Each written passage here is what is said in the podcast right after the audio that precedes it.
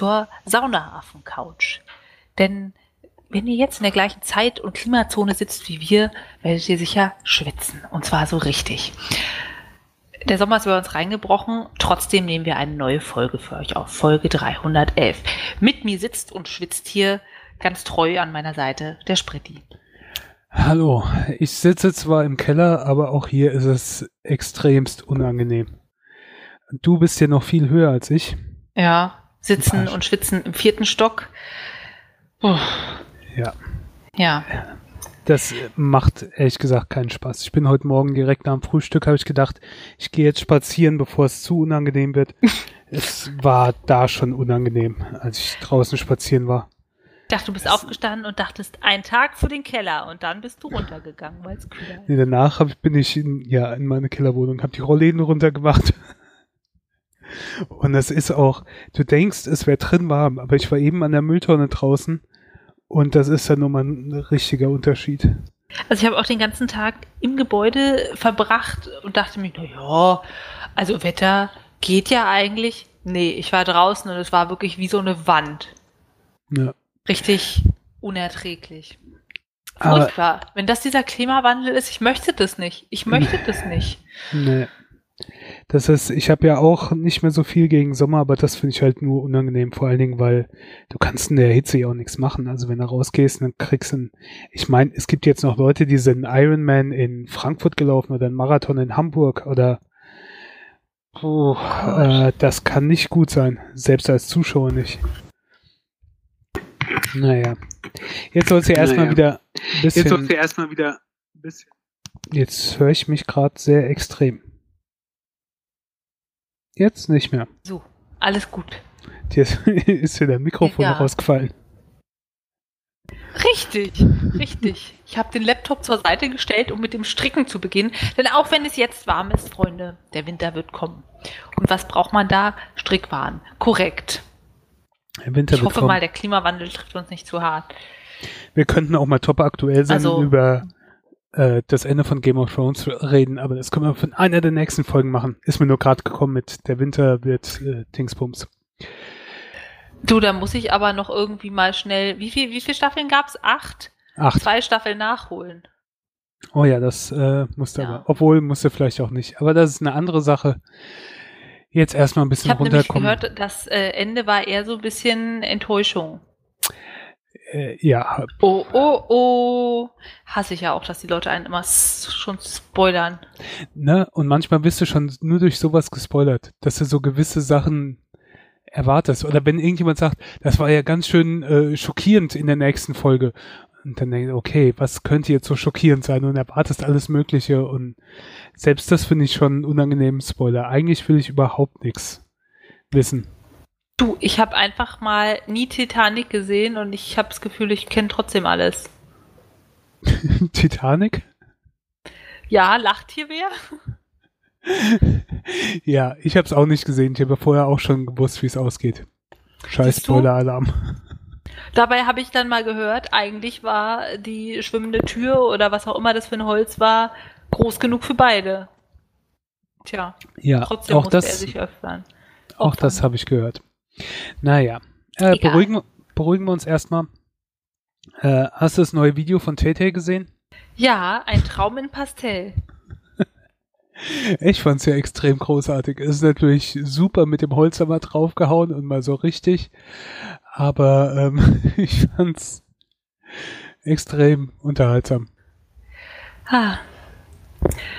Ja, also musikalisch war es nicht so supi wow, aber obwohl, das, das maße ich mir an, TT sowas zu sagen, aber an sich schön.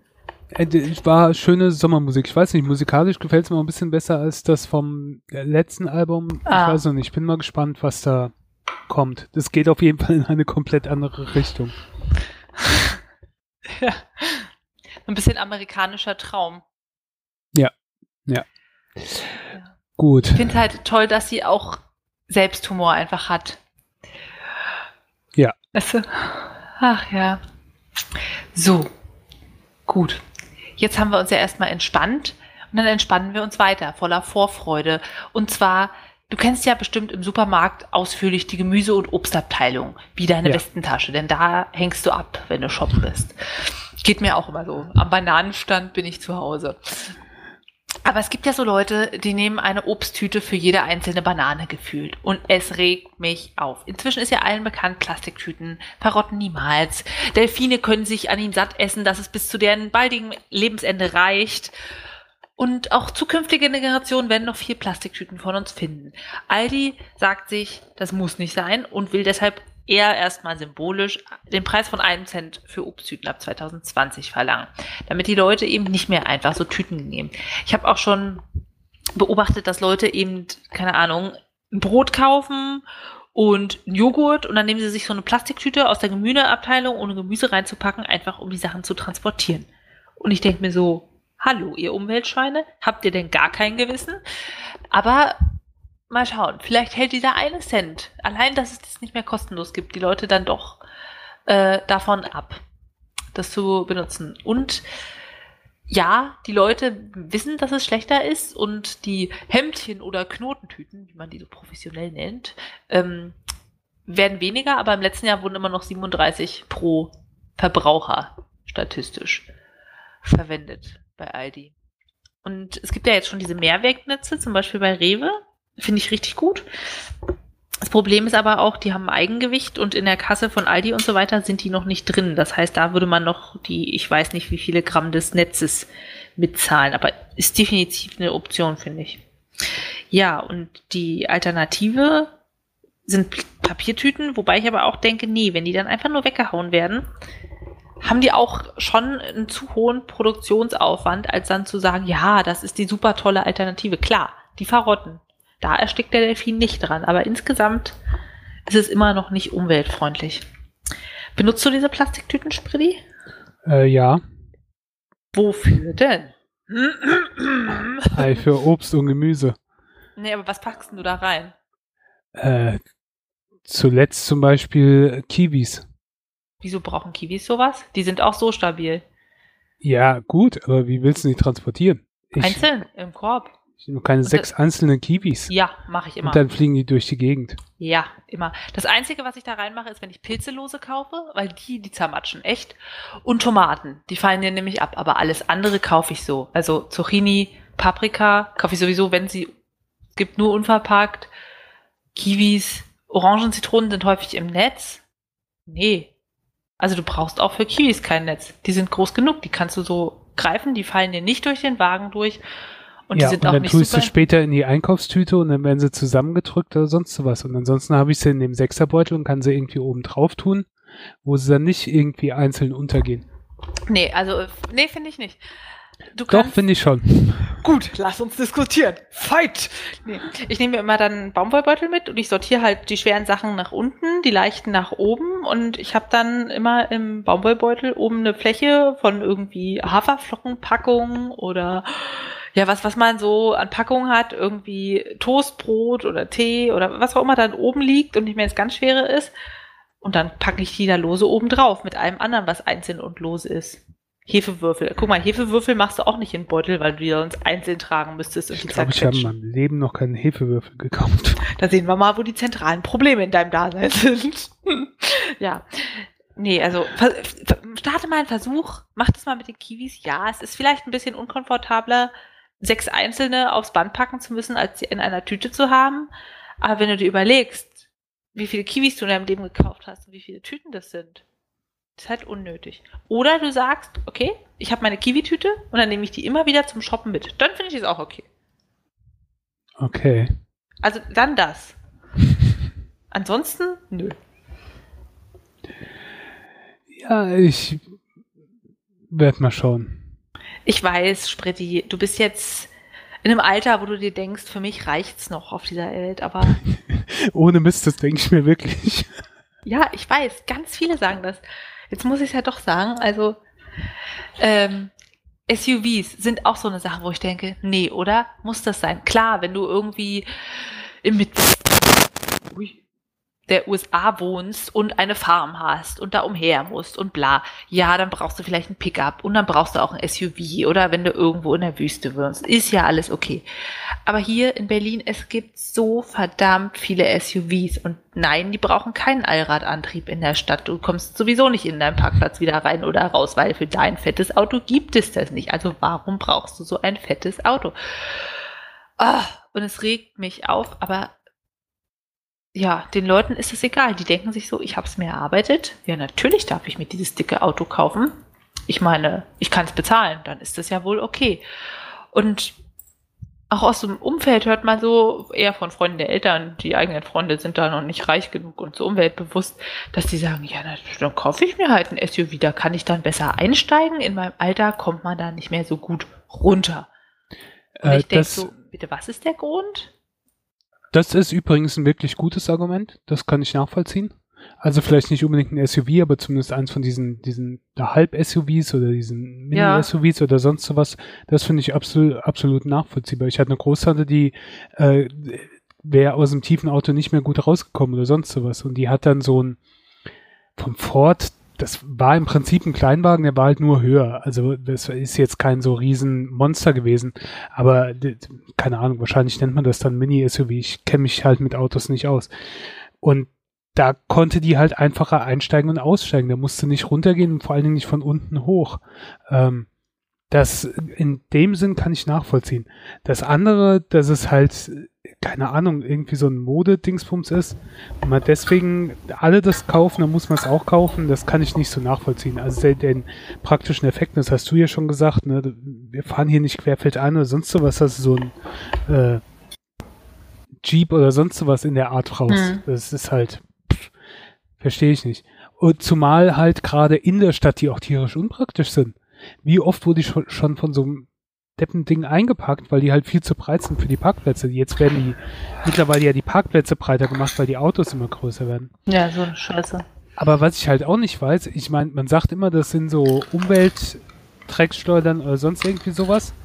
Ähm, sind sie das wirklich? Ich habe nämlich keine Ahnung. Also vielleicht sind die für den Verbrauch auch gar nicht so hoch und mittlerweile und andere Autos, wo du denkst, die sind kleiner oder sonst was, verbrauchen mehr. Das ist halt der Nachteil. Ich habe keine Ahnung. Aber von. alleine, um so eine riesige Karre zu machen, brauchst du viel mehr Materialien, als ein kleineres Auto zu machen. Und allein das, wenn du sagst, seltene Metalle, irgendwie alles, was du auch an Energie in die Produktion steckst, das bräuchtest du nicht. Nee. Ja, du kannst dann auch ein kleines umweltschonendes, gut oder wenig verbrauchendes Auto bauen, weißt du? Und dann machst du das halt höher. Mein Opa ist 84 und steigt in so einen kleinen Suzuki Swift ein. Und der ist nicht mehr der super fitte Turnschuh. Und das geht auch. Ich hatte auch noch nie eine Situation, wo ich gedacht habe, oh Gott, da hätte ich jetzt bloß ein SUV. also, weißt du, jetzt erstmal für mich privat, wenn ich meistens nur in der Stadt oder im groben Umland von 100 Kilometer in der Regel unterwegs bin, dann reicht mir auch ein Kleinwagen. Da brauchst du keine, kein Auto, was 200 km/h fährt. Du brauchst keinen riesig viel Platz. Ähm, wenn ich alleine oder zu zweit war, hatte ich hatte einen kleinen alten Ford K. Da hast du trotzdem all möglichen ja. Einkäufe und sonstigen Sachen oder für einen Wochenendausflug Sachen untergebracht. Wenn du jetzt länger wegfährst mit mehr Leuten, mit vier Leuten, dann ist so ein Car jetzt ein bisschen unangenehm. Also mit so einem Auto wollte ich jetzt nicht gerade nach äh, Texel fahren. Ja. Aber, oder wenn du halt eine Familie hast mit Kindern und sonst was, da brauchst du ein bisschen mehr Platz. Aber auch da brauchst du kein SUV. Also, ähm, da gibt's auch andere Autos. Das, das denke ich halt auch. Und es ist wirklich der pure Egoismus, dann zu sagen, ja, also ich kann mir das leisten, ich kaufe mir das. Und da gibt es ein wunderschönes Lied, I, ein SUV, und das ist genau das, was es sagt. Guckt euch mal an. Sehr, sehr schön. Da geht es quasi darum, wir schlagen unsere Kinder nicht mehr, wir tragen keine Pelzmäntel mehr. Auch das mit dem Rauchen ist jetzt irgendwie so eine Sache, wo man sagt, ja, vielleicht ist es nicht so gut, aber ein SUV darf es dann wieder sein. Ja. Ja. Also lieber ein Faltrad, ne? ja. Ja. Aber SUV, aber wie gesagt, ich bin halt kein Automensch, konnte es noch nie nachvollziehen. Ich hatte ja nie so den großen äh, Reiz oder so, dass ich das unbedingt gebraucht habe. Der, ich verstehe, okay, du hast vielleicht ein bisschen mehr Übersicht oder so, dafür hast du aber halt auch ein größeres, unschwierigeres Auto. Ähm, Dass du nirgendwo geparkt kriegst. Ja, das ist halt schon manchmal ein bisschen, naja. Zweifelhaft. Ja, ja. Ja.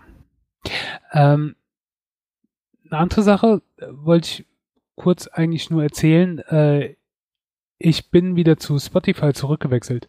Ist schon ein paar Folgen her, ich weiß nicht, ein halbes Jahr, über ein halbes Jahr, wo ich äh, Spotify aus, aufgegeben habe und äh, zu Apple Music gewechselt bin. Und mir auch ein ähm, Apple, wie heißt die, HomePod Dingsbums HomePod. zugelegt habe. Pod? Aber mhm. den äh, habe ich jetzt wieder verkauft. Und Apple Music habe ich auch auf, aufgegeben. Ähm, irgendwie, es ist nicht so meins. Ich weiß, die, die ähm, in den USA sind sie ja eh schon Nummer eins und auch ansonsten nehmen die Zahlen zu und äh, äh, sie, sie, sie kommen Spotify immer näher, beziehungsweise haben sie ja teilweise schon überholt, aber ähm, ich find's, äh, ich weiß nicht, ich finde Spotify jetzt doch besser. Ich habe es jetzt eine Weile ausprobiert und ich habe gedacht, fairerweise erzähle ich das auch hier. Ich habe ja damals auch erzählt, dass ich jetzt mal Apple Music ausprobiere. Fremdgier. Es ist, ist nicht so mein Ding. Also ich meine, ich mag Apple ja und ich habe ja auch sonst viel aus dem Apple-Universum, von der Uhr übers Handy bis zum hier Mac Mini, an dem ich jetzt gerade aufnehme. Aber ähm, Apple Music, auch diese iTunes, ich bin mal gespannt, was sie jetzt machen. iTunes soll ja ganz aufgelöst werden in unterschiedliche einzelne Programme angeblich. Mal gucken, was da kommt. Aber ich finde es von der Steuerung einfach zu unpraktisch und ähm, äh, ja, das ist, ist nicht so meins. Nicht mehr zeitgemäß irgendwie. Ja, und Spotify hat ja jetzt auch Taylor Swift, also von daher schon lange. Genau. Und die Ärzte gibt es auch seit diesem Jahr. Ja, genau. Das, äh, von daher ist das alles andere nicht. Aber ansonsten, ich weiß nicht, geht es dir vielleicht auch so, diese, dieser Abo-Wahn allgemein geht mir so, also geht mir so ein bisschen auf die Nerven. Also ich verstehe es einerseits natürlich, das sind ähm, äh, regelmäßiges Einkommen, anstatt dass du nur einmal bezahlst und das war's dann. Ähm, aber man hat halt, ne, ich weiß nicht, du hast irgendwas für Filme oder Serien oder und Serien und vor einer Weile war es halt nur Netflix. Jetzt kannst du nicht mehr nur Netflix haben, sondern du musst dann auch gucken, das eine gibt's bei, was weiß ich, bei Amazon, das andere gibt's bei Netflix, das dritte gibt's bei Sky und ähm, du kannst nicht mehr alles sehen, du musst hin und her, äh, müsstest mehrere Sachen abschließen, das wird mir ein bisschen viel. Ja. Ähm, für Musik, gut, mittlerweile gibt's alles überall, aber auch das kommt dann dazu. Das ist eine Nummer 10 Euro, 11, 12, je nachdem. Ähm, für Zeitungen und sowas sollst du bezahlen, wenn du, wenn du willst. Für ähm, Disney, ja, die Sachen, die so Unterhaltungssachen, aber dann hast du auch mittlerweile Apps, alles Mögliche, wo du was bezahlen musst. Hm. Ähm, meine Bildbearbeitung mache ich mit ähm, Adobe. Adobe will 10 Euro im Monat oder mittlerweile wollten sie sogar schon mal 20 für ein paar Versionen für die Bildbearbeitung, für andere Sachen noch mehr. Dann äh, auf dem Handy irgendwelche Apps, Grafikprogramme oder sonst sowas musste mittlerweile Abos abschließen für alles Mögliche. Ähm, was den Vogel abgeschossen hat, wo ich, was der Auslöser war, warum ich das hier aufgeschrieben hatte ähm, in unsere Show Notes, ist, ich hatte so ein Programm für mein Mac Mini, das kannte, konnte so, äh, weißt du, so Noise Machine, so Hintergrundmusik äh, machen, so ähm, äh, Naturgeräusche wie Regen oder Wasserfall oder ja. Vogelgezwitscher, Waldgeräusche, äh, sowas. So White Noise oder wie auch immer man das nennt. Und ähm, das war halt so ein nettes Programm, was mir manchmal schon hilft, wenn ich mich konzentrieren wollte, wenn ich mich nicht ablenken lassen wollte durch Musik oder sowas, aber auch nicht die totale Ruhe wollte. Das manchmal hilft mir das. Und ähm, die wollten auf einmal einen monatlichen Beitrag. Sag mal. Da habe ich gedacht, das ist ja jetzt ein bisschen äh, übertrieben. Ähm, also ich denke mir so, diese ganzen Abo-Modelle, ja, ich kann verstehen, dass die regelmäßig Geld brauchen, zum Beispiel Netflix, um Sachen weiterentwickeln zu können. Wenn du das einmal bezahlst, dann, dann gehen die halt im Anschluss ja. pleite. Das verstehe ich schon. Aber ich denke mir auch, wer soll das bezahlen? Also Leute, die das nicht teilen, sondern alleine stemmen müssen, das geht nicht. Ich habe zum Beispiel Netflix, mein Freund hat einmal einen Spotify-Account und der ist für die ganzen Familienmitglieder. Netflix teilen wir zu fünf. Nur so kannst du das irgendwo, also kannst, du kannst auch alles selber kaufen, aber nur so, finde ich, ist es irgendwie vertretbar, das so zu machen. Meine Eltern haben zum Beispiel einen Spiegel abonniert. Wenn ich da bin, dann kriege ich immer die alten Zeitungen, kann die einmal lesen. Also, dass du da reihum austauscht. So ganz im Sinne des äh, Herstellers ist das wahrscheinlich nicht, weil am liebsten würden sie es ja jedem einzeln verkaufen. Aber ich finde, wenn du sowas mitmachst oder mitmachen willst, dann ist das so die Variante, wo man sagt, okay.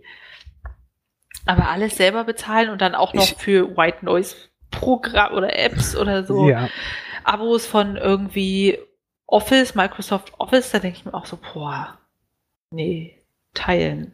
Denn. Ja, auch Microsoft Office stimmt schon, obwohl das halt schon ein sehr praktisches Programm ist, was du halt viel nutzen kannst oder ja. und äh, das gibt's auch meistens glücklicherweise irgend so Aktionen bei Amazon oder sonst irgendwie sowas, wo du dann so ein Jahresdings für 60 Euro oder so kaufen kannst. Was weiß ich, das sind dann 5 Euro pro Monat. Das halte ich für tolerabel dafür. Ne? Früher hat man halt auch viel mehr Geld für das einzelne Programm ausgegeben.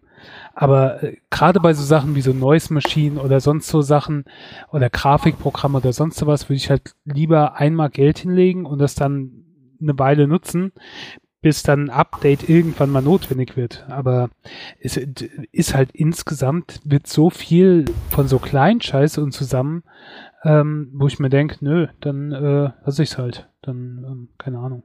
Hm? Ich bezahle einmal von mir aus für Serien und für Filme, aber ich bezahle nicht fünf unterschiedliche. Und jetzt macht jeder sein eigenes. Disney macht sein eigenes, DC macht sein eigenes. Äh, du hast Amazon, Sky, du hast normale Fernsehen, wo du vielleicht für bezahlen musst oder sonst irgendwas. Ne, äh, wenn du Kabelfernsehen oder so hast. Ähm, das ist halt alles ein bisschen ich bin gespannt, ob sie dann auch wieder, wenn sie merken, dass die Leute verdrussen sind, was dieses Abo-Modell angeht, wieder dahin zurückgehen zu sagen, okay, wenn ihr das nicht wollt, dann zahlt ihr pro Serie Episode oder Staffel halt dann eben einen kleineren Betrag, damit man nur das konsumiert, was man braucht. Denn wenn man nämlich 1000 Abos hat, Netflix, Sky, Amazon Prime und Disney und DC, ja, so viel Zeit hast du gar nicht, das zu gucken. Dann ja. zahlst du für alles und nutzt aber nur eins, weil du gerade da eine Serie guckst. Du müsstest es entweder so lösen, man kauft, wie gesagt, die einzelnen Produkte oder man zahlt halt nur, wenn man es braucht, in Kurzzeitmodellen für einen Monat. Ja. Ähm, ich mach's äh, so momentan, ich schaue bei meinen Eltern äh, was mit. Ich habe Amazon Prime und ansonsten, wenn ich was unbedingt sehen will, dann äh, kaufe ich mir im Zweifelsfall die Serie. Mhm. Aber ähm, Ach stimmt, das geht ja auch noch. Ja, aber ähm, ich habe nicht mehr diese monatlichen Abos. Also ich habe kein Netflix mehr. Ich habe sonst in, in, der Art auch momentan nichts. Außer jetzt halt, weil ich eh Amazon Prime habe. Da steht hier, wie heißt das, Prime Video oder wie auch immer? Was ja, drin ist. Prime Video. Ja. Ähm, und dann denke ich mir bei anderen Sachen, ja gut, dann warte ich halt. Irgendwann gibt es das vielleicht auch irgendwo anders. Und wenn nicht, äh, gibt es halt irgendeine Alternative. Hey, hey du, ich habe ich hab, ich hab noch eine tolle App mit einer Premium-Funktion ja. die du kaufen kannst. Chronometer. Kennst du? Kennst du? Kenne ich nicht, kenne ich nicht. Was ist es? Was ist es? Und zwar ist es eine App, die dich, ja, deine Nahrungsmittel tracken lässt und dir sagt, wie viel Kalorien du verbrauchst. Soweit keine Neuigkeit. Mhm. Aber diese Kalorien dann auch wirklich aufsplittet und zwar nicht nur in Proteine, Kohlenhydrate, Fette, sondern in wie viel Ballaststoff, wie viel Eisen, wie viel Kalzium, wie viel Vitamin A, C und so weiter und so fort und dann auch Mikronährstoffe splittet. Und das ist eine Lebensmitteldatenbank, die das wirklich sehr, sehr schön übersichtlich macht. Und ich habe das mal ausprobiert. Ich, ich track da eigentlich gar nicht regelmäßig, was ich esse, weil ich nicht sage, ich will jetzt zunehmen, abnehmen, irgendwas. Ich bin ja so zufrieden mit dem, wie es ist. Aber die spalten dir zum Beispiel auch deine Proteine in die Aminosäuren auf. Und es ist für mich, weil ich ja angefangen habe, mich ähm, ja, größtenteils vegan zu ernähren, bis auch wenn man irgendwie mal auswärts ist, äh, zu gucken, was bekomme ich denn? Und das ist sehr, sehr spannend zu sehen, huch, hab Petersilie gegessen, zack, 1000 Kilo Folsäure, relativ viel Eisen, wo was drin ist. Und ich finde, das ist richtig toll, ein Gefühl dafür zu bekommen, nicht nur, oh, da ist jetzt wohl ganz viel Fett drin, sondern auch was für Mikronährstoffe sich in den Lebensmitteln befinden. Ja, ich weiß nicht, du hast es ja auch mal alles eine Weile getrackt. Ist das da ja. auch mit angegeben? Äh, ja, soweit das halt in diesem Produkt selbst hinterlegt ist, ja, wird da auch aufgeteilt mit allem möglichen Zeug. Also ich habe ja FDDB nennt sich das. Food ist auch ähm, Data Bank. Food Dingsbums, Data Dingsbums, genau. Ähm, ist kostenlos. Äh, das wurde mir damals da im Krankenhaus empfohlen. Und äh, momentan mache ich das nicht mehr, weil ich, also es ging bei mir hauptsächlich darum, dass ich aufs Eiweiß achte und das habe ich momentan halt so im, im Griff und so. Aber installiert habe ich es immer noch für den Fall, dass ich dann denke, okay, ich muss jetzt wieder drauf achten oder ich muss, weiß ich nicht, äh, doch ein bisschen auf Kalorien achten oder gucken, dass ich abnehme oder sonst irgendwie sowas, dann würde ich es auch wieder nutzen. Mhm. Ähm, ich finde es halt auch gut bei Chronometer, dass sie sagen, hey, Ende des Tages, dir fehlt aber noch Zink. Und dann in der Goldfunktion, also es, es gibt irgendwie, ja, es gibt ein Abo-Modell, äh, jährlich 35 Euro, zweijährig 25 Euro pro Jahr, ähm, dass sie sagen, du solltest jetzt zum Beispiel das essen, um diese Nährstoffe zu kriegen. Ich finde, das ist auch toll, weil wenn du das dann siehst, was du gegessen hast und denkst, ja, wo soll denn jetzt Rest herkommen, kannst du dir das dann einmal vorschlagen lassen. Jetzt muss ich aber mal blöd fragen. Ja. Die Seite ist auf Englisch. Ach so, ja. Ist äh, auch also quasi eine amerikanische App oder so? Ja. Weil bei FTDP das der Vorteil ist halt, lebt halt von der Community, die dann die Produkte da anlegt und so weiter. Mhm. Und ähm, das ist auch auf Deutsch. Und du kannst dann äh, mit dem Handy zum Beispiel den Barcode abscannen, wenn du jetzt äh, ah. irgendwas Fertiges oder sonst was, keine Ahnung, Packung Wurst und dann äh, scannst du das und dann ist mit großer Wahrscheinlichkeit ist das schon hinterlegt. Und dann äh, sagst du halt einfach nur, wie viel du davon isst oder so. Und dann hast du das Produkt drin. Und ähm, als ich zum Beispiel in Holland war, äh, da wird's dann problematisch. Wenn ich dann in Holland was gekauft habe, ist das halt nicht hinterlegt, weil es halt, aber für Deutschland halt extrem praktisch. Nur wie ist das dann bei den Lebensmitteln, die in Chronometer drin sind? Oder musst du das dann alles so eintragen? Nee, also ich habe generell auch ganz viel einfach eingegeben, Verflocken, Apfel, und so weiter, weil, weiß ich nicht, das sind einfach Lebensmittel, die ich so verwende. Dann hatte ich zum Beispiel Finkorn-Toastbrötchen, die gab es mhm. so nicht. Das habe ich dann selber hinzugefügt. Und den Barcode hat es zum Beispiel nicht erkannt. Ich dachte so, hm, ja, liegt jetzt daran, es ist eine amerikanische App, aber der Barcode-Scanner, der drin ist, der ist irgendwie so semi-toll. Wenn der jetzt nicht wirklich perfekt glatt ist, sondern irgendwie eine Plastikverpackung, wo es ein bisschen gewellt ist, dann sagt er so, nee. Es hat wirklich genervt. Aber dann tippst du einfach die Nährstoffe ein, soweit du weißt, und dann sind die drin. Das Problem ist aber, du verfälschst damit das Ganze, weil dann eben nur die Makronährstoffe eingegeben werden. Also es, es steht ja ganz selten drauf, wie viel Zink ja. und Selen und Eisen jetzt in irgendwas drin sind. Außer die sind speziell zugesetzt. Dann schreiben die es natürlich ganz stolz drauf. Selbst hinzufügen klappt prima. Mit dem Nachteil, dass du dann eben nicht all diese Daten dabei hast. Ähm, was halt auch schwer ist, das ist schon auf amerikanische Produkte gemünzt und es gibt ja Unterschiede in den Böden. Zum Beispiel ist da viel mehr Selen in den Böden als bei uns. Und zum Beispiel Mehl ist da auch angereichert mit zum Beispiel Folsäure, so dass wenn du jetzt eingibst, ich esse Getreide, die sagen, oh, muss amerikanisches Getreide sein. Ähm, ja, viel mehr Folsäure, weil angereichert und viel mehr Selen und dann werden die falsch positiv äh, die Daten gegeben, ja, sie haben das geschafft zu konsumieren, Bedarf gedeckt. Aber eigentlich hast du das, wenn du so deutsches Mehl konsumierst, nicht. Hm. Also ja, dieses Internationale ist ein gewisses Problem.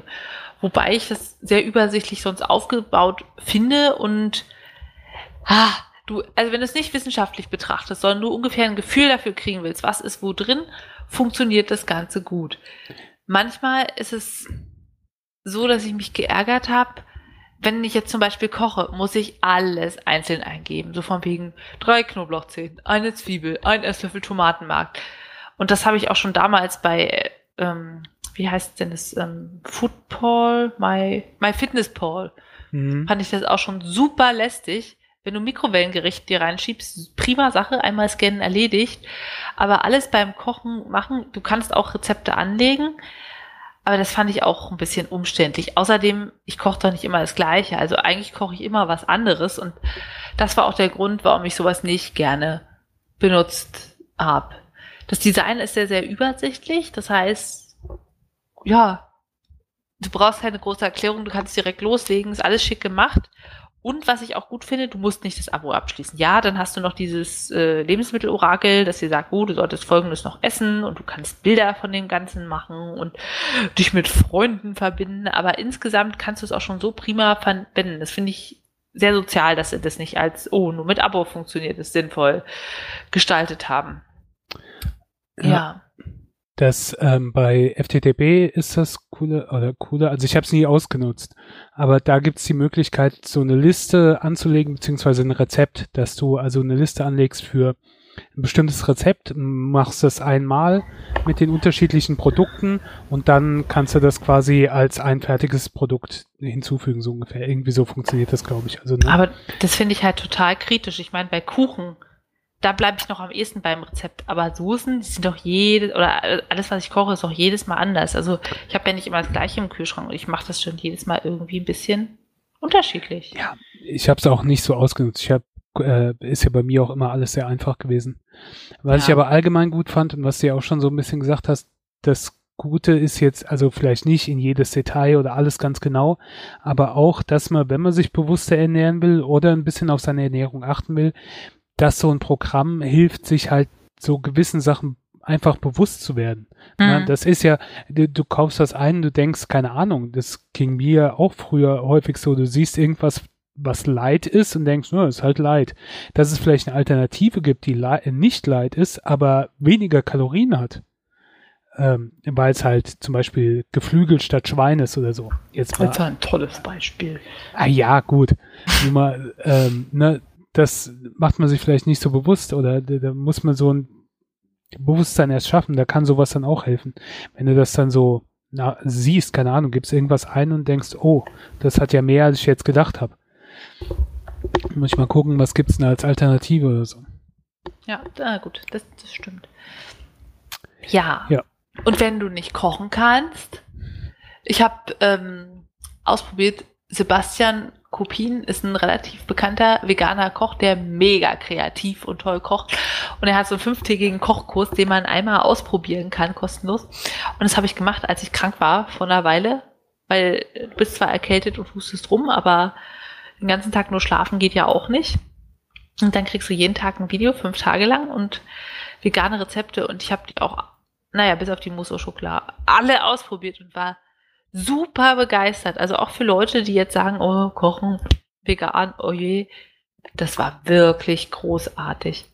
Und ich freue mich jedes Mal so, wenn ich Menschen dabei beobachten kann, die wirklich Ahnung haben vom Kochen, wie die Geschmäcker zusammen harmonieren und nicht sagen, so, jetzt nehmen wir den Soße und kippen die über alles, zack, Geschmack, Kilo Butter, fertig. Sondern jemand, der da wirklich kunstvoll mit umgeht und weiß, was er macht und sagt, hier fehlt noch die Säure und das sind die Komponenten für einen guten Geschmack und dir damit auch an die Hand gibt, wie funktioniert Kochen und nicht nur so, dass es ein Rezeptbefolge ist und du wirst immer was Gutes haben, sondern dir beibringt, das selber zu können. Und genau das macht er. Natürlich bin ich auch begeistert, dass er vegan kocht. Ja, kannst du nicht verleugnen, aber toll.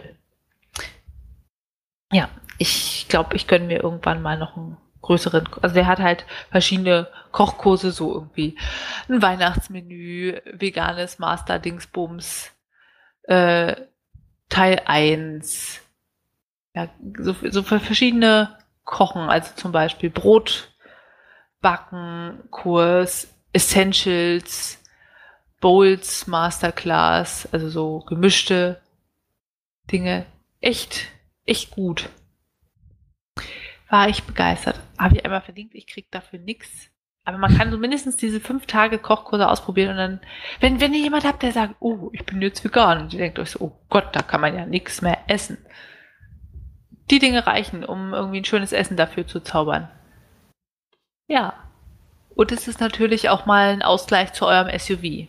Freunde, solltet ihr einen haben. Denn das machst du ja jeden Tag, dich ernähren. Und wenn du das irgendwie umweltfreundlich gestaltest, hast du schon einen ganz schön großen Impact. Gut. So viel dazu. Ähm, jetzt bringen wir mal noch ein bisschen ähm, Farbe ins Leben, wie ich so sage, aber das dann auf eine alte Art und Weise. Und zwar mit Blauholz. Spritti. Ja. Du hast, du hast immer so komische Themen und dann fragst du Spritti und ich muss dann immer sagen, äh, keine Ahnung. Ich habe keine Ahnung, was Blauholz ist. Ich habe das noch, glaube ich, noch nie gehört in meinem Leben. Aber klär mich auf. Das ist das Schöne an dieser Sendung. Ich lerne jedes Mal was von dir. Geht mir genauso. Du hast auch komische Hobbys. Das mag ich ja. Jedenfalls habe ich letztens Wolle gefärbt. Wolle ist ja ein zentrales Thema in diesem Podcast. Neben Absolut. Ebola und Rasur und Texel ist Wolle ein zentrales Thema. Passt ja auch prima zu Texel. Man muss die Schafe ja irgendwie bunt kriegen. Und früher konnte man ja nicht mit synthetischen Farben arbeiten, weil man die einfach nicht hatte, sondern musste mit Pflanzen färben. Das ist eine Sache, man muss erst mal rausfinden, welche Pflanzen funktionieren dafür. Und dann hat man festgestellt, Mensch, dieser Blutholzbaum, Hematoxylum campechanum, der aus Mexiko kommt, so auch in anderen zentralamerikanischen Ländern, aber auch Teilen von den karibischen Inseln heimisch ist, der macht eine tolle blaue Farbe mit seiner Rinde. Und ja, es ist ein immergrüner Baum, wird so drei bis zehn Meter hoch und hat ziemlich lange Dornen, die können anderthalb Zentimeter lang werden. Wenn man das Ganze dann erstmal überwunden hat, kommt man auf eine dunkle Rinde und ein rotes Kernholz. Und durch diesen roten Kern heißt er auch Blutholzbaum. Die Borke ist eher so hellgrau. Wenn man die aber dann kocht, ergibt es so ein richtig tief lila, so ein bisschen wie ein roher Rotkohl von der Farbe her Wasser und das färbt großartig. Und genau damit habe ich letztens Wolle gefärbt. Und ich habe natürlich mich interessiert, ja, was ist denn das jetzt überhaupt für ein Baum? Was macht denn der? Und dann habe ich gelesen, Mensch, Ende des 19. Jahrhunderts war Blauholz richtig wertvoll. Wie gesagt, Farben waren knapp und begehrt. Und dann hat man wirklich angefangen, in Zentralamerika das anzubauen und nach Europa zu ähm, importieren. Man kann daraus auch Hämatoxylin gewinnen, ein Kristall, der färbt, also ein farbloser Kristall, den man dann auch super transportieren kann. Denn Baumstämme äh, zu Schiffen nach Europa ist natürlich auch eine aufwendige Sache. Ja, und um das herzustellen, diese farblosen Kristalle, dann hat man das Blauholz erstmal geraspelt, wo ich mir auch denke, so ein Baumraspeln ist bestimmt anstrengend. Dann lässt man den in der Luft fermentieren, dass diese braune, graue Borke schön blau wird. Und dann kann man das daraus ähm, lösen und trocknen lassen. Ja.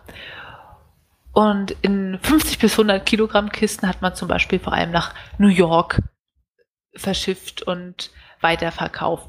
Und weißt du, was man damit gemacht hat, neben Textilienfärben? Wo ich dachte, wow, dein ganzes Leben hattest du Kontakt mit Blauholz und wusstest nichts davon. Man hat in der Histologie, also der Wissenschaft von der Gewebsuntersuchung, damit Dinge angefärbt. Pflanzen, Zellen, Menschenzellen, Tierzellen. Und die klassische Färbung für alles, was du erstmal untersuchst. Also deine Zwiebelschale im Biounterricht oder keine Ahnung, irgendwie ein Knochenquerschnitt im Medizinstudium, ist die HE-Färbung. Und weißt du, was HE heißt? Hämatoxylin, Eosin. Und da ist wieder der Blutholzbaum drin. Toll, oder? Toll. Und dafür wird er heutzutage immer noch gebraucht. Es gibt inzwischen synthetische Farben, so dass man sagt, Textilien, naja, das brauchen wir nicht, aber für Histologie, Gewebsfärbung sitzen die Pathologen heute noch im kühlen Keller und benutzen das Extrakt vom Blutholzbaum. Toll. Und diese Mischung aus Hämatoxidin und Eosin ist so schön, weil das eine färbt polare, also geladene und das andere ähm, unpolare Strukturen an. Und das ist halt eine super Sache. Und äh, das Hämatoxylin, das färbt die sauren basophilen Strukturen bläulich, zum Beispiel ähm, DNA und also damit auch die Zellkerne, die sind dann also schon lila und das Eosin, das ähm, färbt halt rot. Ach, ja, toll, toll, toll. Also doch nichts mit Polar und Unpolar, aber ja, schön. Wolle kann einem so viel beibringen, denke ich mir dann immer. Wolle kann einem so viel beibringen. Äh, meine Wolle ist übrigens auch ganz schön geworden damit. Muss man Na. ja auch mal sagen am Ende. Ja. Hat das ja gelohnt. Ähm, ich kann dann über, etwa, äh, über etwas Schönes reden, was wiederum sich um etwas nicht Schönes dreht. Ähm, Tschernobyl. okay, da bin ich jetzt aber gespannt. Äh, ist, also, ich finde Dokus, Nachverfilmungen von realen Ereignissen eigentlich meistens interessant, wenn ich sie sehe. Aber ich habe nie die Motivation, ähm, sie zu gucken oder es fällt mir schwer, mich dazu zu motivieren, weil ich in der Regel, wenn ich mir was anschaue, etwas sehen will, was mich irgendwo hin entführt, eine andere Welt, irgendwas Fiktives, irgendwas nicht Reales. Ähm, der, wenn ich am häufigsten, wenn ich im Hotel oder Krankenhaus bin oder so und äh, nichts dabei habe, einen Fernseher anmache und dann läuft da irgendeine Doku oder sonst irgendwie sowas, finde ich das tierisch interessant. Aber mich dazu aufraffen und das, wenn ich die Wahl habe zu gucken, das fällt mir meistens schwer. Obwohl es halt wirklich verdammt gute gibt. Aber ja. Ähm, daher hatte ich auch erstmal kein großes Interesse an, an Chernobyl. Chernobyl ist eine amerikanisch-britische Miniserie die ähm, bei HBO gelaufen ist und auf Sky, Sky Ticket, äh, in diesem Jahr, also ziemlich aktuell. Und die erzählt, wie man sich bei dem Namen denken kann, die Ereignisse der Nuklearkatastrophe von Tschernobyl nach.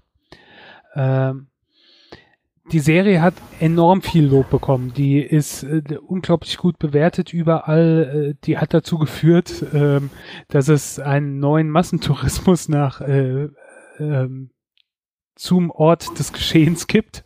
Also das ist ja irgendwie absurd. Ja. Tschernobyl-Tourismus. Ah, da, ja. Das halt so weit ging, dass der ähm, Creator, der, der Produzent der Show, sich halt genötigt sah, äh, zu sah, zu, zu tweeten halt, ähm, ja, ihr müsst jetzt nicht alle unbedingt dahin reisen. Ist vielleicht nicht so gut. Ähm, PS, ich kenne da einen guten Onkologen, also einen Tumorarzt. Ja, also äh. auf jeden Fall, die Serie hat halt überall ziemlich viel Lob bekommen und besteht nur aus fünf Folgen. Ähm, ah, 60 bis 70 Minuten, da habe ich gedacht, gut, das, äh, da, da ist meine Motivation dann gestiegen, habe ich gedacht, da kann man ja mal reinschauen und ich habe es absolut nicht bereut. Es ist eine fantastische Serie, mit das Beste, was ich in letzter Zeit gesehen habe. Mhm. Ähm, obwohl, ähnlich wie bei Titanic, man ja im Prinzip weiß, was passiert ist und wie es ausgegangen ist, aber halt nicht im Detail. Ähm, ich weiß, Katastrophe, Tschernobyl, was schiefgegangen, Kraftwerk in die Luft geflogen, äh, Klein Jörn durfte nicht rausgehen zum Spielen. Ähm, Pilze sammeln war auch erstmal nichts mehr. Ja, genau. Und äh, Achtung vom Regen und ähm, äh, Leute gestorben und jetzt, wenn es um Kernkraft geht oder sonst was, ist das mit das erste vor Harrisburg und vor Fukushima. Das, Fukushima. Ja, obwohl Fukushima das in letzter Zeit natürlich so ein bisschen den Rang abgelaufen hat, weil es halt aktueller ist. Ähm, die Serie erzählt die, die ganzen tragischen Fehler, die von Wissenschaftlern, Politikern gemacht wurden, die Vorfälle, die zum Unglück geführt haben, die viel zu langsamen Reaktionen darauf, die Leute, die erst gar nicht wahrhaben wollten, was dann passiert ist, die viel zu langsamen Reaktionen, dass man die Leute erst da hat weiter. Also es ging ja so weit, dass im Westen wie gesagt, die Kinder nicht mehr raus durften zum Spielen, während äh, in Pripyat, der, der Stadt, wo Tschernobyl ist, ähm, noch in die Schule geschickt haben und sonst sowas und das Leben völlig normal weiterging. Ja. Ähm, es zeigt, wie die, die, die First Responder, die Ersthelfer, die Feuerwehrleute, die da hingekommen sind, völlig unvorbereitet ähm, dann an der Strahlenkrankheit sterben auf furchtbar brutale Art, wo am Ende nichts mehr von den Menschen übrig ist. Mhm. Ähm, und das wird erschreckend halt auch teilweise dargestellt. Es ist ja. Ähm, Klingt nach super Unterhaltung. Es erzählt die, die ganzen Vertuschungsversuche der Politik, die teilweise bis in die Gegenwart gehen, weil durch die, die komische Art und Weise und Interpretation der ähm, Russen bzw. Sowjets damals äh, die Todesopfer gerade mal bei 21 oder 31 auf jeden Fall ein lächerlich niedriger Wert ähm, sind. Aber die, die ganzen Spätfolgen und alles andere ignoriert man dabei halt. Und ähm, die, die halt nicht unmittelbar dann da gestorben sind. Die Serie ist fantastisch besetzt. Und wir verfolgen die Geschichte anhand diverser Charaktere, aber die Hauptrollen sind eigentlich äh, Jared Harris als äh, Valeri Legasov. Das war ein Wissenschaftler, war Leiter der Untersuchungskommission da vor Ort. Äh, Stellan Skarsgård hm, ähm, Skarsgård, Moment, ja. ist der nicht von dem Alexander Skarsgård irgendwo verwandt? Der, ja, ja, der Vater. Uh. Die sind naja. ja alle verwandt. Ob der dann noch so knackig ist, mhm, aber. ich glaube, die haben ja vier oder fünf äh, äh, Schauspieler in der Familie. Ähm, Gott, Familientreffen müssen anstrengend sein bei denen. Naja, der eine ist, glaube ich, spielt in Westworld mit, der andere ist ja der bekannteste Skarsgård aus True Blood. Naja, und das ist der Vater. Ähm, der spielt Boris äh, ähm, Chepchina, der die hat die Regierungskommission zur Beseitigung der Unfall, Unfallfolgen geleitet, war also ein Politiker. Ähm, Emily Watson spielt Ulana Komjuk, eine Wissenschaftlerin aus Minsk, die somit als erste die Tragweite der Katastrophe erkennt und auch die Fehler, wie am Anfang vorgegangen wird.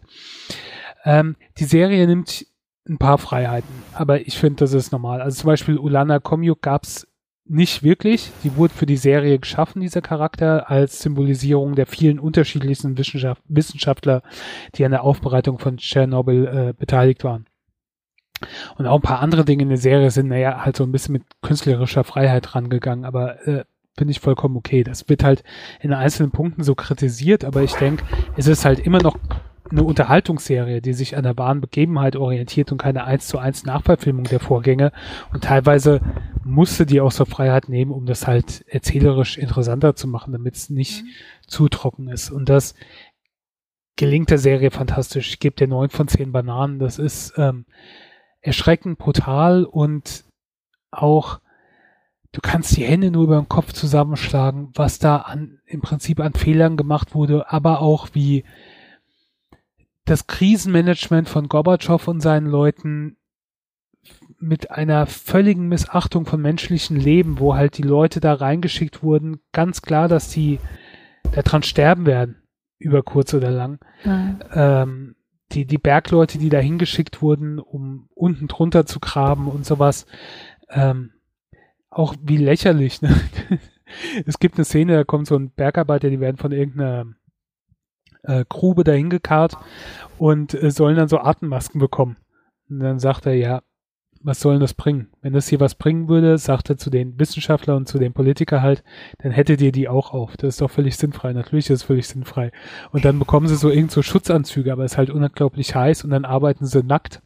Ach Gott. Und dann kommen die anderen an und sagen, oh, das geht ja aber so nicht. Und dann so, ihr sagt mir jetzt ernsthaft, dass wenn wir diese Anzüge anhätten, dass uns das irgendwas helfen würde. Ja, nee, ihr habt recht. So ungefähr, ne? Ähm, ja, also krass. Auch wie dann später der Prozess gemacht wird, den Verantwortlichen, aber dass die Verantwortlichen halt eigentlich noch viel mehr sind und dass das, was zu den Problemen von Tschernobyl geführt hat, in unglaublich vielen anderen Kraftwerken in der UdSSR auch noch äh, gleichzeitig stattfand, aber man das halt nicht publik machen wollte und konnte. Ähm, damit die Russen nicht das Gesicht verlieren im Kalten Krieg quasi. Also das ist schon heftig. Und halt das Erschreckende daran ist dann halt auch immer, dass es ja zum Großteil der Realität entspricht. Also absolut sehr sehenswert, fantastische Serie und wie gesagt, es sind fünf Folgen, mit, die ungefähr eine Stunde, gute Stunde sind. Das kann man dann halt auch mal so investieren. Ne? Das fand ich dann auch das Positive. Da musste nicht eine zweite Staffel, keine Cliffhanger, nix. Du hast, schaust fünf Folgen und dann ist es fertig. Und die Qualität, wie das gemacht wird, ist absolut fantastisch. Hm. Na dann. Also wenn ja. du so viele radioaktive Bananen vergibst, sollte ich mir das wohl auch mal anschauen. Ja, also wirklich. Das rentiert sich. Ähm, das ist natürlich sehr, sehr schwerer Stoff. Ich habe da noch einen Film geguckt, der etwas sehr viel entspannter ist. Und zwar Shazam. Ähm, Ausrufezeichen. Moment mal, was hörst du gerade für Musik? Nein. Ähm, da, der Shazam ist älter als die App Shazam. Aber der Shazam heißt eigentlich Captain Marvel. Ja, was? Ist aber von DC und nicht von Marvel. Darf sich aber nicht mehr Captain Marvel im Titel nennen, deswegen heißt er Shazam, weil Marvel in der Zwischenzeit einen eigenen Captain Marvel hat und ah. die Rechte am Namen hat. Sehr verwirrend, ne? Also ähm, ja, Shazam ist eine Comicfigur, eine sehr alte Comicfigur, die ursprünglich Captain Marvel hieß. Ähm, aus den 30er Jahren oder so, wurde auch schon in den 40er Jahren mal verfilmt.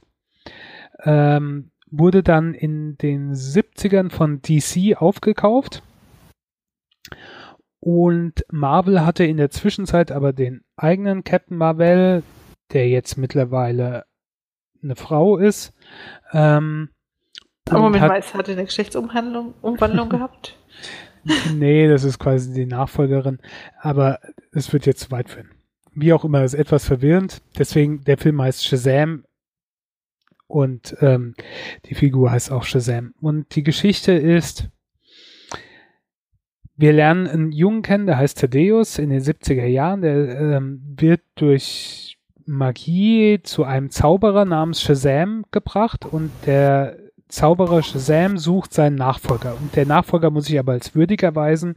Und dieser Thaddeus kurz gesagt, erweist sich nicht als würdig und wird wieder weggeschickt. Und der Zauberer Shazam sucht weiter seinen Nachfolger und den findet er in der Gegenwart in einem jungen Billy Batson. Billy Batson ist ein Waisenjunge, der eigentlich auf der Suche seiner Mutter ist, die ihn mal auf dem Jahrmarkt ausgesetzt hat, die er da verloren hat und nicht wiedergefunden hat.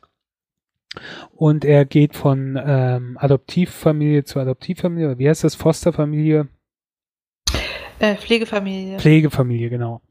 Ähm, zur Pflegefamilie. Und ähm,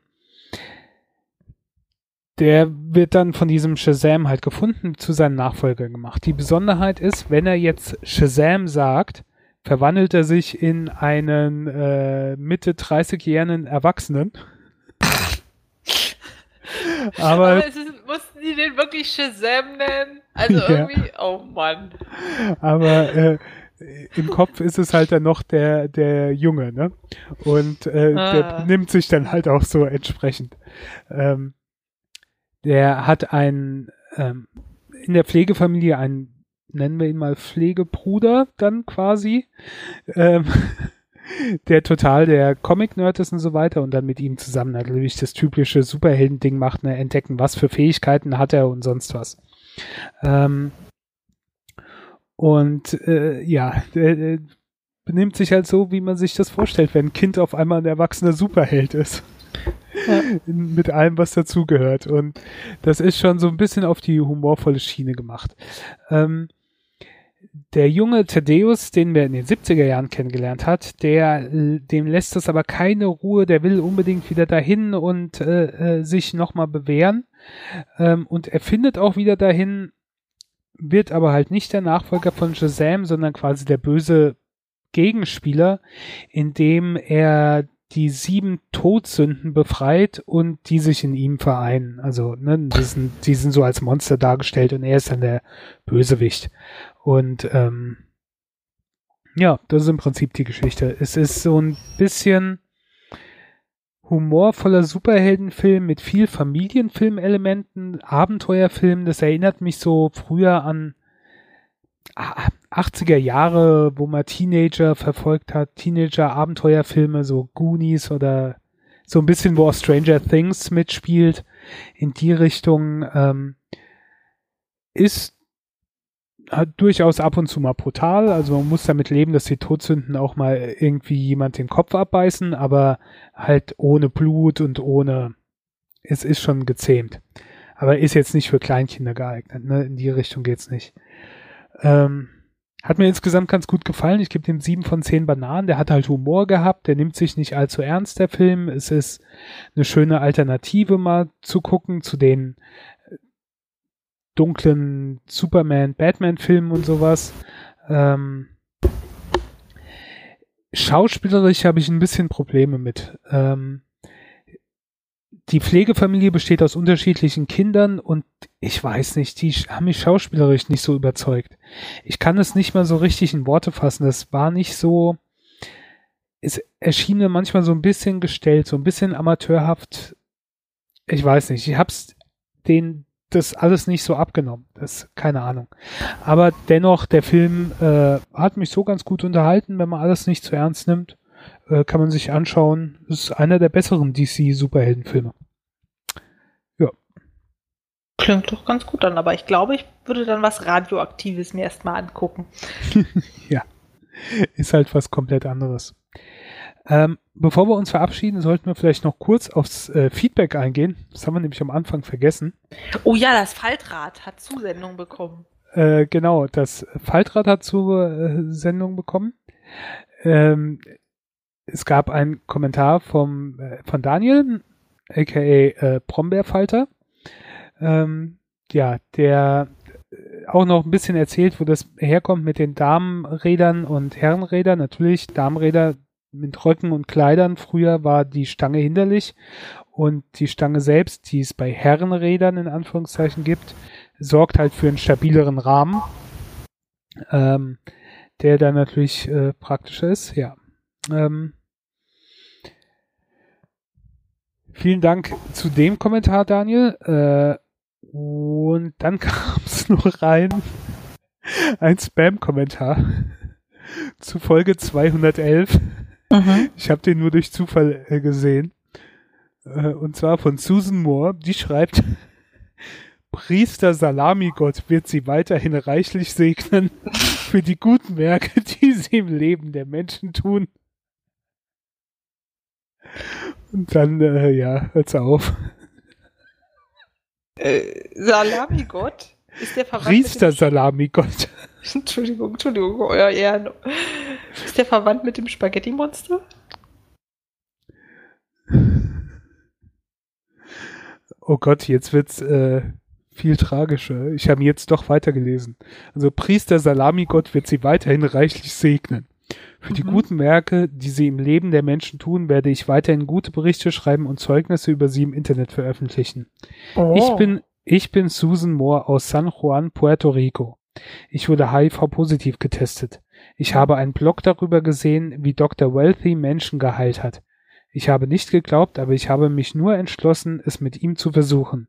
Ich habe ihn kontaktiert und habe auch meine Heilung bekommen. Wenn Sie ein Problem haben oder auch mit einer Krankheit infiziert sind, kontaktieren Sie ihn bitte mit seiner E-Mail-Adresse Pure Natural Healer at bla bla bla. Oder rufen Sie ihn unter plus 23410 an. Oh Gott. Ach. Ja. Aber das ist mein absoluter Lieblingskommentar, der beginnt mit Priester Salami, Gott wird sie weiterhin reichlich segnen. Ich würde ja gern wissen, was das im Original eigentlich heißen sollte, bevor es von äh, irgendwelchen Übersetzungsprogrammen zerfleischt wurde. Zerfleischt? Hoch! Ja. Ach ja, Priester, ah. oh Gott. Übrigens, interessanter, ich weiß auch, warum die jetzt bei uns kommentiert hatten. Folge 211 kann Spuren von Männerschnupfen enthalten. Ging es unter anderem um HIV, Heilung in Sicht, neue Wunderwaffe gegen AIDS gefunden, Neues aus der Forschung im HPI. Ich kann mich nicht an die Folge erinnern. Aber ich war auch nicht mit dabei, glaube ich. Ach ja. Ja. Ach ja. Na gut. Priester Salami Gott. Ich hoffe, dem ist nicht so warm wie uns. Das hoffe ich auch mal. Ich verschiebe es jetzt mal in den Spam-Ordner. Dann äh, sind wir am Ende. Vielen Dank für eure Aufmerksamkeit. Macht's gut. Äh, wir wünschen euch etwas kühlere äh, Temperaturen, als es heute noch sind. Wir beten Und jetzt noch ein bisschen zum Priester Salami-Gott, damit er diese Temperaturen senkt. Ja. Und dann wir die Daumen, dass ihr bis zur nächsten Folge wohlauf, nicht zerschmolzen und gut gekühlt wieder am Hörgerät, nein, am Transmitter, wie heißt denn das? Lautsprecher sitzen könnt. Meine Güte. Es ist warm. Ja. Selbst Tschüss. hier im Freikörperkeller der Brüller Couch. Tschüss.